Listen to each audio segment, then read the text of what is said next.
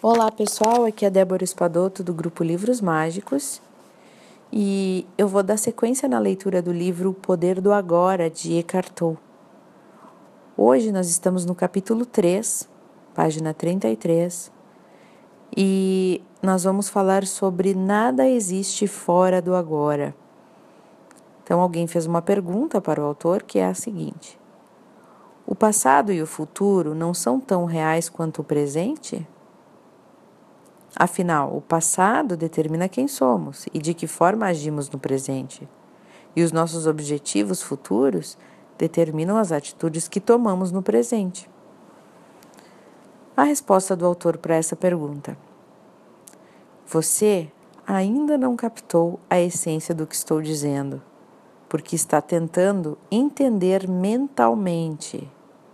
A mente não pode entender esse assunto. Só você pode. Por favor, preste atenção ao seguinte.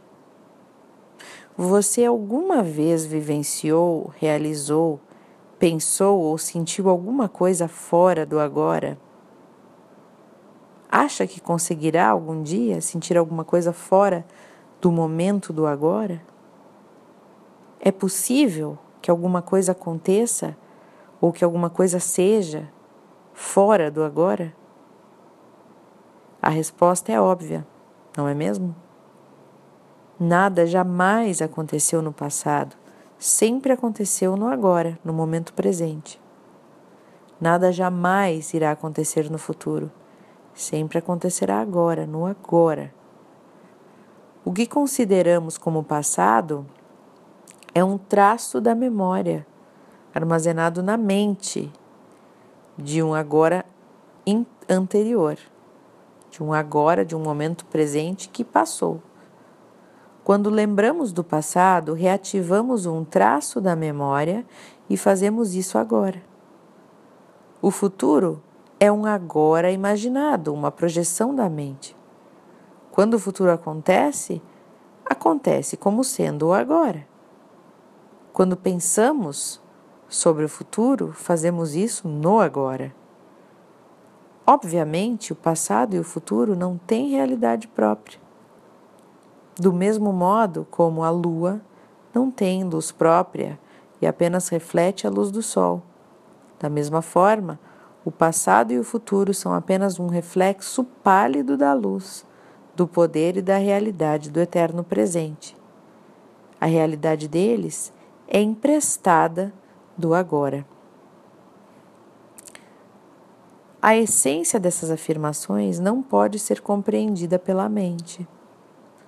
No momento em que captamos a essência, ocorre uma mudança na consciência que passa a desviar o foco da mente para o ser, do tempo para a presença. E de repente tudo parece vivo, tudo irradia, irradia energia e emana a partir do ser. Bem legal. Então agora, pessoal, ele convida para uma reflexão, mas eu vou continuar a leitura porque senão vai ficar bem pequenininha, tá? Então se vocês quiserem passar, parar o áudio nesse momento e continuar depois, fiquem à vontade. A chave para a dimensão espiritual. Em situações em que a nossa vida está ameaçada, pode ocorrer naturalmente essa mudança na consciência do tempo, do tempo para o, tempo presente, o momento presente.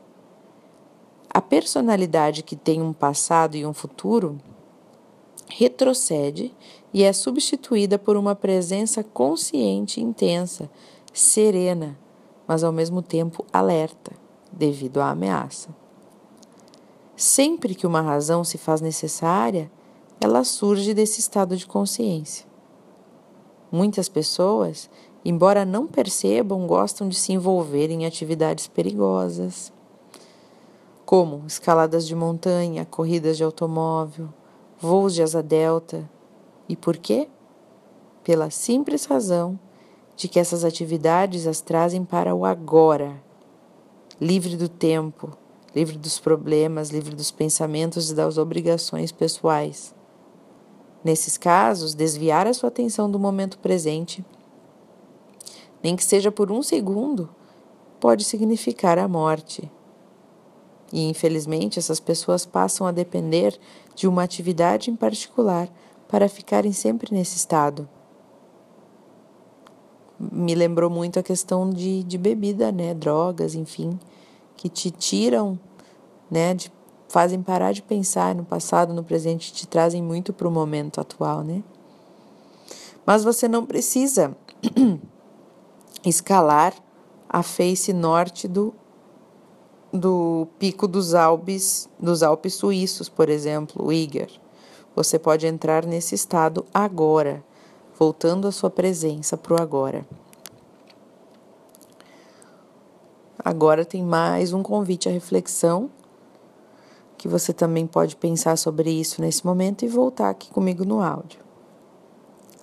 Desde a antiguidade, mestres espirituais de todas as tradições apontam o agora como a chave para a dimensão espiritual. Mas parece que isso permaneceu como um segredo. Com certeza não é ensinado em igrejas ou templos. Se você vai a uma igreja, pode ouvir passagens do Evangelho, como, por exemplo, Não vos inquieteis pelo dia de amanhã, porque o dia de amanhã cuidará de si mesmo. Ou outra coisa parecida com Ninguém que lança a mão do arado e olha para trás é apto para o reino de Deus. A profundidade e a natureza radical desses ensinamentos não são reconhecidas. Parece que ninguém percebe que os ensinamentos foram formulados para serem vividos e, dessa forma, para provocarem uma profunda transformação interior. Toda a essência do Zen consiste em caminhar sobre o fio da navalha do agora, em estar tão absolutamente presente que nenhum problema, nenhum sofrimento, nada que não seja quem somos em essência possa permanecer em nós. No agora, na ausência do tempo, todos os nossos problemas se dissolvem. O sofrimento precisa do tempo e não consegue sobreviver no agora. O grande mestre Zen Rinzai, visando desviar a atenção de seus alunos do tempo, levantava o dedo com frequência e perguntava calmamente: O que está faltando neste exato momento? Uma pergunta poderosa que não requer resposta do plano da mente. É formulada apenas para conduzir uma atenção profunda para o agora. Outra questão muito usada na tradição Zen é: se não é agora, então quando? O agora é também um ponto central no ensinamento do sufismo o braço místico do islamismo.